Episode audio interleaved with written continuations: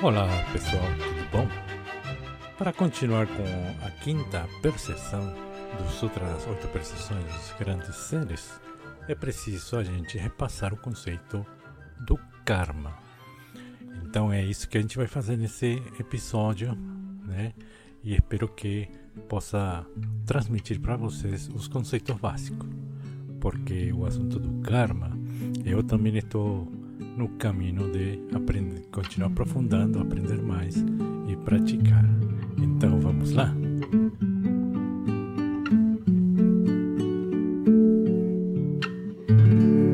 Para começar, lembremos de que o conceito do karma já existia era bem anterior à época do Buda histórico, tanto que o conceito é hoje amplamente explorado né, é interpretado de, de forma eh, diferente conforme tradições como hinduísmo, jainismo, sikhismo e inclusive o taoísmo.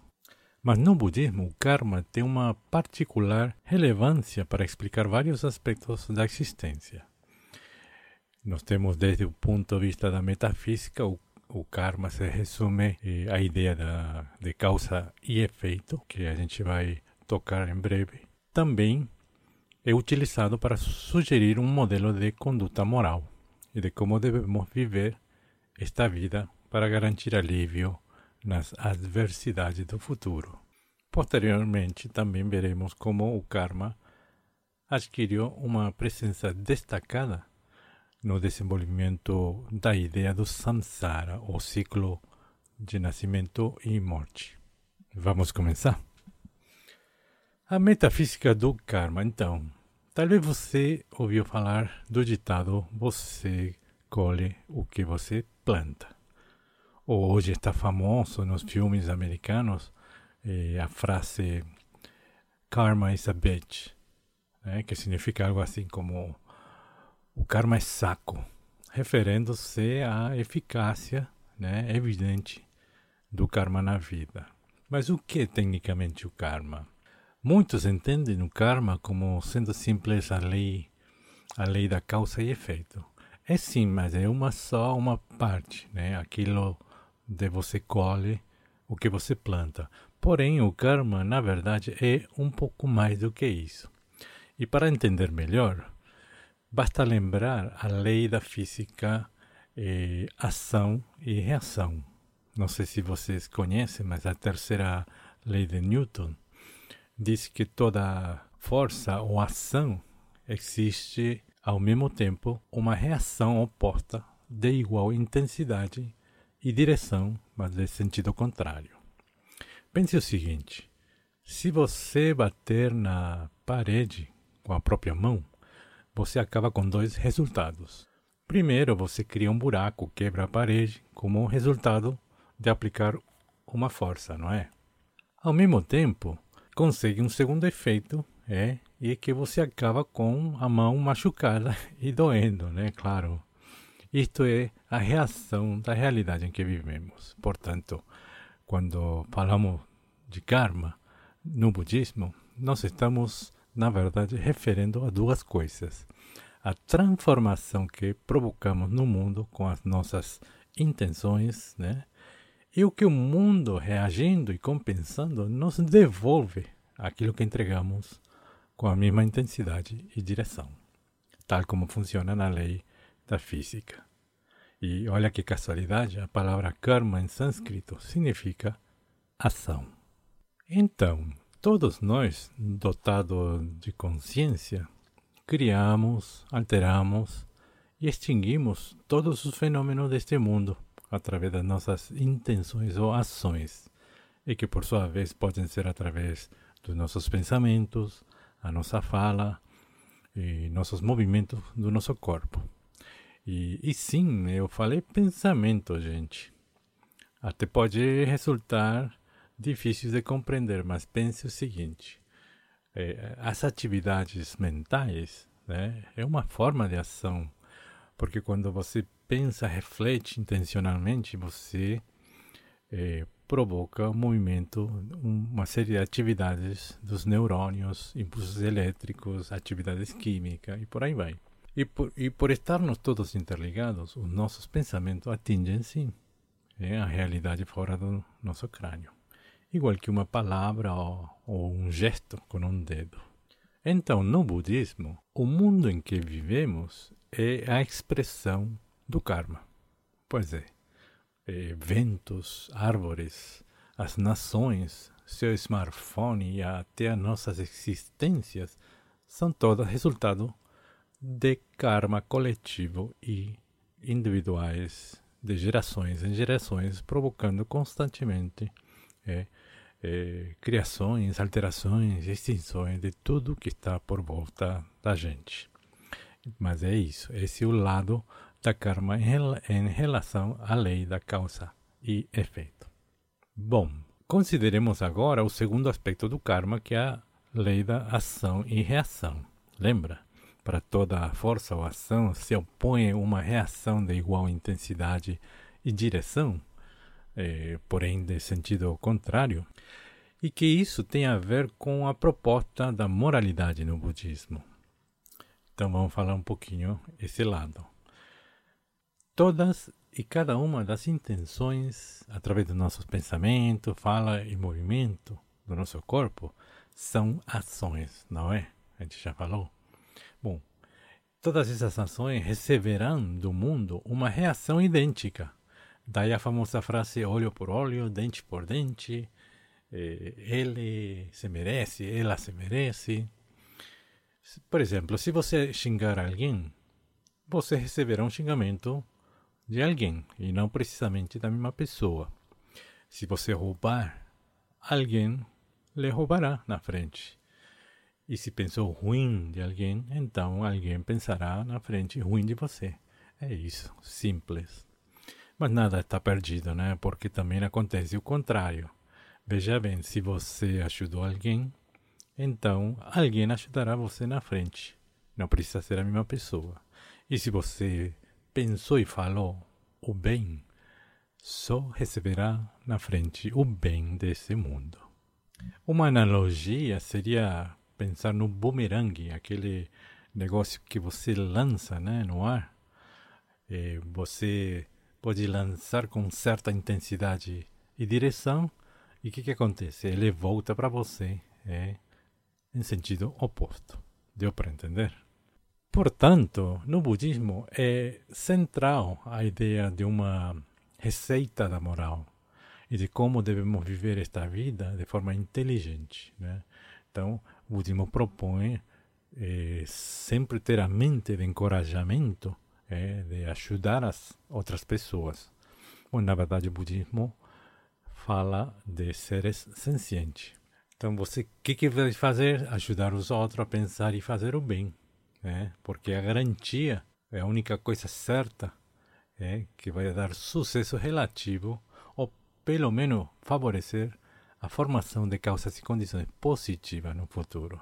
E isso tem que elevar nossa consciência além dos patamares mundanos é, que nos confinam né, dentro desse, desse ciclo de sofrimento que conhecemos. Em resumo, a proposta da moralidade é bem simples. Se as nossas intenções estão baseadas em ignorância, raiva e cobiça, e isso alimenta a ilusão de desejar mais, possuir mais e ser mais. Então, no budismo, diz: olha, fique no positivo. Fique pensando e fazendo bem toda hora e aumentando a chance de acumular mais karma positivo, porque isso contribuirá no futuro, de novo, a gerar as causas e condições favoráveis, né, que despertarão e afastarão as ilusões que nos prendem eh, eh, no sofrimento desse mundo. Deu para entender? Bom, aí, ah, tem um outro ponto-chave sobre karma neste aspecto, e é entender de que se você plantar uma semente de laranja, você vai colher uma laranja e não um iPhone. Estamos? É, é comum ver que algumas pessoas com entendimento superficial do karma se confundem com essa ideia. Por exemplo, se você dá muito amor, segurança e educação para os filhos, então a maioria das pessoas espera que seu filho se torne um adulto bem sucedido por causa disso, né? Porém, o karma do seu filho é o que determina se vai ser um adulto bem sucedido ou não. Porque você, como pai, receberá é, deles amor, proteção e provavelmente ensinamento ao longo do crescimento. Outro exemplo, você não pode ajudar alguém com comida esperando que o mundo retribua você com justiça, amor, paz e harmonia na sociedade. Não é assim que funciona. O karma atua sempre na base do mesmo gênero, ou seja, se você plantou uma semente, então você verá uma planta nascer. É, esse é o primeiro resultado. E receberá o aspecto positivo em relação à vida como segundo resultado. A vida se paga com vida. Na verdade, existe um ponto chave que é a intenção. Você pode estar dando dinheiro, né, mas dependendo da sua intenção, né, sua atividade mental com relação à entrega do dinheiro, né, que influencia no karma. Aí já eu desconheço eh, os detalhes, mas se vocês tiverem alguma informação, eu adoraria eh, um, que vocês compartilharem essas informações da intenção do karma, como atuar nessa lei de causa e efeito e lei de ação e reação. No Sutra do Karma, o Buda, em conversa com seu discípulo Ananda, ele cita vários exemplos né, sobre o efeito do karma, ou a reação do karma. Né? Ele fala, por exemplo, se você estiver desfrutando de longevidade, é provável que seja por causa de ter respeitado seres sencientes no passado. Ou, por exemplo, se você não tiver boa saúde, é provável que seja porque você causou doenças no passado. Certo? Em contraste, se você quiser ganhar dinheiro, então você deverá ser generoso com seu dinheiro primeiro. E a gente não está falando de valores, né? sem importar o valor. Aqui tem a ver muito a intenção.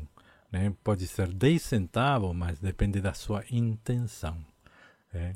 Ao contrário, se você tirar dinheiro do banco, né, dinheiro que não existe na sua conta, então uma hora o universo chamado Itaú ou Bradesco baterá na sua porta para recuperá-lo. Né? Esse seria o segundo resultado, porque o primeiro é que você vai ir preso. Mas vamos supor, nessa hora você poderia argumentar de que você fez isso para salvar a vida de 10 crianças da morte e, e tal e tal. Bom, até você, por causa da intenção, você poderia conseguir reduzir a pena. Porém, você irá devolver o dinheiro todinho, cada centavo. Agora, em certos aspectos, eh, também existe algo interessante. Se, por exemplo, se a pessoa que você ajudou com dinheiro eh, ficou por perto, é, é possível que você receba uma recompensa em dobro por conta da memória e associação do gesto dessa pessoa, né? Eh, ou seja, o universo reage devolvendo seu dinheiro e essa pessoa também devolve, eh, dá dinheiro para você é, por escolha e por é, motivado pela gratidão. Aí nós temos uma história bacana da Oprah Winfrey, aquela primeira bilionária negra do mundo, que quando perguntado como ela tinha alcançado tal fortuna, ela revelou que de pequena, seguindo orientações da vovó, só pensava em ajudar os vulneráveis. Ela então contou que quando ganhava um dinheirinho, doava um porcentagem para a comunidade dela. Aí foi dando, né? E posteriormente para a escola, a universidade. Aí quando ficou mais rica, famosa, começou a, a fazer extravagância como doar milhares de carros e casas para seus seguidores. E ela fazia isso nos talk shows dela ao vivo, né? Enfim, ela devolvia parte do lucro para a sociedade, né? E ela mal sabia que estava em um ciclo kármico positivo, onde ela estava em constante relação com as pessoas que ajudava e estas pessoas retribuíam a generosidade, né, comprando os produtos dela, sendo fiel né, nos talk shows e essas coisas. O universo devolvia o dinheiro para ela, o dinheiro que ela doava, e as pessoas é, fiéis comprando os produtos dela tornaram ela uma mulher rica, respeitada e bem, e bem. Agora, eh, será realmente que ela não sabia ou alguém contou para ela a lei do karma eh, e foi abençoado com as causas e condições certas nesta vida? Falando nisso, um, um aspecto interessante é o chamado causas e condições, ou gênese condicionada no budismo. Porque para que um efeito vigore de uma causa, ou uma reação venha do, de uma ação, depende de inúmeras causas e outras condições de inconcebíveis karmas coletivos entre cada sucessões de fenômenos complexos, etc. Tudo alheio ao nosso controle. O que eu quero falar é que um, eh, você pode plantar uma semente em solo fértil, né? mas dependerá das causas e condições certas para ela se transformar em uma planta ou uma árvore na frente, como clima certo, água e nutrientes na medida certa e por aí vai. Portanto, uma causa não necessariamente gerará seu efeito de forma imediata. Né? Pode até passar décadas ou inclusive vidas após vidas. Né? E é por isso que, para analisar o karma, é fundamental você tentar deixar do lado a concepção tradicional de tempo e espaço. Né? Aquilo de que, por exemplo, que com a morte tudo acaba. E não é assim no budismo. Ou que um problema é resolvido simplesmente trocando de lugar ou de cidade. Se não, pergunte-se o seguinte: você eh, lembra o que você fez 10 anos atrás, neste momento, neste mês, nesse dia, nesse horário? Bom, eu também não. Mas as nossas escolhas feitas 10 anos poderiam estar impactando na nossa vida no presente, concorda? É. E agora pense o seguinte: é possível de que as nossas escolhas de vidas anteriores estejam se manifestando né, com seus efeitos nesta vida, porque simplesmente as causas e condições são propícias agora. Isto explica um pouco por que, que aparentemente tem tanta gente lá fora, né, super boa, bonzinha pra caramba, mas que nada de bom acontece com elas. Ou existem pessoas muito ruins, né, que nada ruim acontece com ela e, e, e dão risada da vida. É que o que acontece conforme o budismo, tudo é manifestação do karma conforme ações iniciadas ou karma geradas no passado, tanto nessa vida quanto nas passadas. É, alguns se manifestando-se, outras ficando latentes, mas de novo, tarde ou cedo, nós todos coletaremos o que plantamos no passado. E aqui vai um outro exemplo interessante, simpático. E não sei se vocês lembram, mas milhares e milhares de pessoas encararam e-commerces, e-commerce no, nos finais dos 90 e inícios do, do novo milênio. Né? E todo mundo com similares causas e condições. E talvez seja você um deles, né? Eu fui um deles, encarei negócio nessa época e não foi bem. Mas olha, hoje nós temos uma dúzia de pessoas bem-sucedidas, entre elas, é, sabemos, Amazon, Facebook, Alibaba, o dono do TikTok. Bom, no budismo, entendemos esta situação como que essas pessoas conseguiram manifestar aquelas karmas né, de vidas anteriores relacionado a algo que encaixara perfeitamente nas causas e condições do boom digital dos finais, finais dos 90, né? Pode ser que doaram muito dinheiro né, na vida anterior ou simplesmente cultivaram uma vida de humildade ajudando outros a destacarem. Coisas desse, desse gênero, né? É causa e efeito. Bom, esse é um exemplo do causa e efeito que transcende tempo e espaço. Tudo bem até aqui? Agora a gente vai tocar um assunto eh, que tem a ver com o ciclo de renascimento e morte. Eu quero voltar a relembrar vocês de que o conceito do karma e também do ciclo de renascimento e morte já existia na época do Buda. E era um conceito que eh, culturalmente todos já estavam eh, bem familiarizados. Portanto, você não encontra, você não encontra um cânone dedicado nesse, nesse assunto. Porém, você encontra citações sobre esse conceito em vários sutras ao longo do do, das escritas sagradas. A ideia central do samsara, ou ciclo do nascimento e morte, baseia-se no conceito linear da vida, sem início e sem fim. Ou seja, todos já renascimos inúmeras vezes e renasceremos inúmeras outras. E o interessante é que a morte, então, perde sentido, já não é o, o fim e o nascimento não é o começo da existência.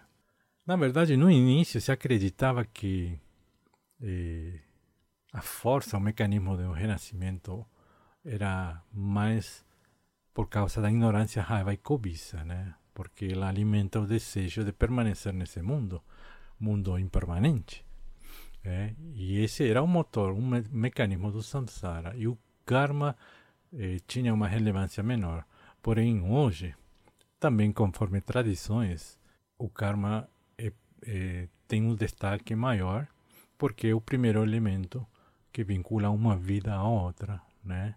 E ela impacta, aliás, na hora do renascimento, influenciando, por exemplo, em como, quando e onde iremos renascer. É complicado? Eu acho que não, né? Até aí tudo bem. Agora, muita gente se pergunta o budismo, então, é determinista, tudo está predeterminado.